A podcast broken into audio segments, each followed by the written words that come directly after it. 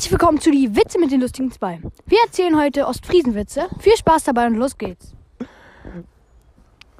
Wie viele Ostfriesen braucht man, um eine Kuh zu melken? Acht. Vier halten das Euter fest, die anderen heben die Kuchen runter. Wie tragen zwei Ostfriesen einen Kleiderschrank? Der eine trägt den Schrank, der andere sitzt drin und hält den Kleiderbügel fest. Was machen Ostfriesen, wenn sie ein Eimer heißes Wasser übrig haben? Einfrieren. Heißes Wasser kann man immer gebrauchen. Warum rennen, die, warum rennen die Ostfriesen vor dem Einschlafen zehnmal ums Haus? Damit sie Vorsprung vor dem Einbrecher haben. Warum hängen Ostfriesen beim Baden immer die Tür aus? Damit keiner das Schlüsselloch gucken kann. Wie viele Ostfriesen braucht man, um eine Glühbirne auszuwechseln? Fünf. Einer steht auf dem Stuhl und hält die Glühbirne fest und die anderen vier drehen den Stuhl. Warum tragen Ostfriesen beim Zeitungslesen einen Sturzhelm? Weil sie Angst vor den Schlagzeilen haben. Warum haben die Ostfriesen keine U-Boot-Flotte mehr?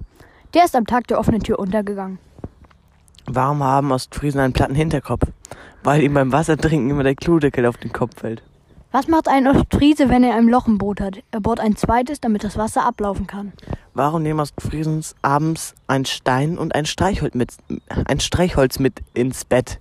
Mit dem Stein werfen sie das Licht aus und mit dem Streichholz gucken sie, ob sie getroffen haben. Was macht ein Ostfriese mit einem Messer auf dem Deich? Er will in See stechen.